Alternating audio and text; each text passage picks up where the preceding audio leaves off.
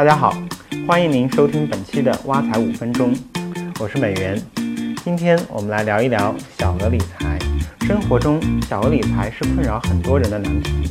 经常有朋友问，手里有十万块钱如何理财？或是每月能剩下一万如何理财？实际上，小额理财并不困难。今天我就给大家分享小额理财的心法和招数。心法一：小额理财不是万能的。但没有小额理财是万万不能的。小额理财不能一夜暴富，在风险不变的前提下，收益率每上升一个百分点，难度都很大。巴菲特大神的投资收益率比银行理财也高了，只不过百分之二十。即使是巴菲特附体，也不可能在风险不变的前提下多赚两万，更不可能一夜暴富。另一方面，小额理财是财富积累的基础。财富需要经营才能积少成多，如果不能保值增值，就会像竹篮打水，沉进来的水很快就漏光了。学会小额理财，随着时间的推移，我们将获得意想不到的回报。心法二：与时间交朋友，学会与时间相处。理财需要时间的陪伴，时间的第一个好处是复利效应。如果投资的年化收益率是百分之十。那么十年之后，我们获得的回报将是百分之一百六十，平均每年的回报变成了百分之十六，多出了百分之六，这就是时间带来的复利效应。时间带来的第二个好处是平滑风险。我们都知道，风险越高，收益越高，而如果有时间这位朋友帮忙，我们就可以选择风险较高、收益较高的投资品种，让时间帮我们把风险降下来。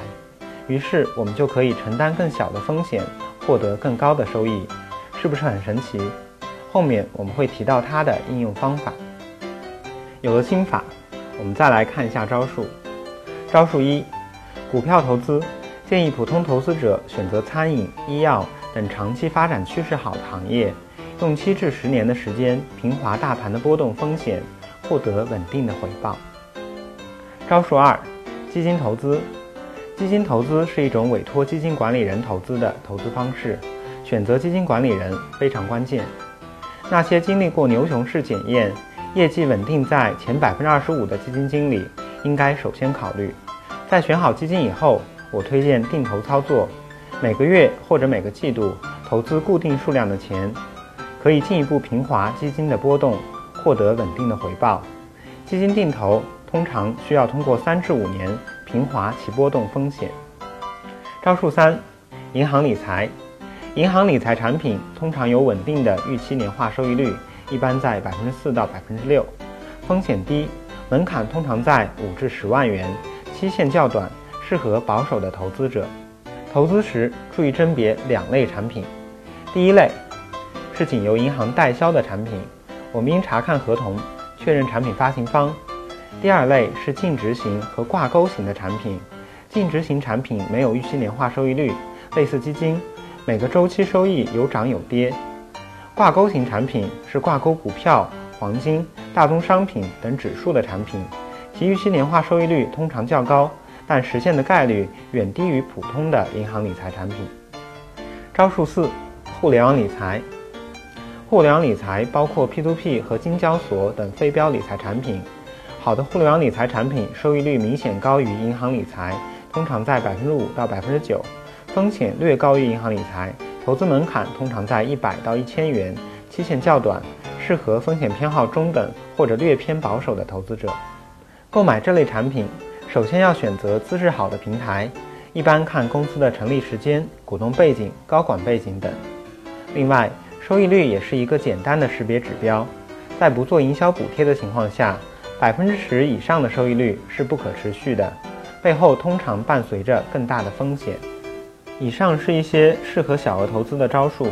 总结一下，如果是收益率浮动较大的投资品种，我们要关注长期收益率，通过时间平滑波动获得回报；如果是收益比较稳定的投资品种，我们首先要鉴别真伪，保障本金，在此基础上再追求更多的回报。实战案例：挖小宝。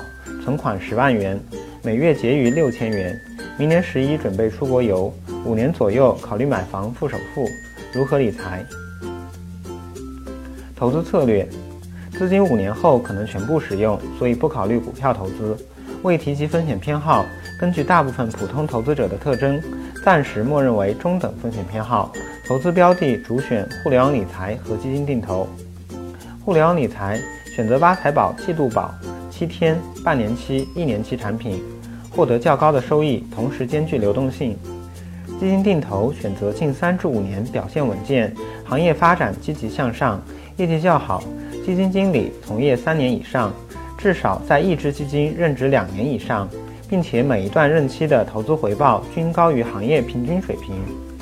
比如，金额分配上，现有存款六至九万元购买互联网理财，其中七天的产品不低于一万，季度宝不低于三万；一至四万购买基金，每月结余的六千元投资两只基金，各投资三千元。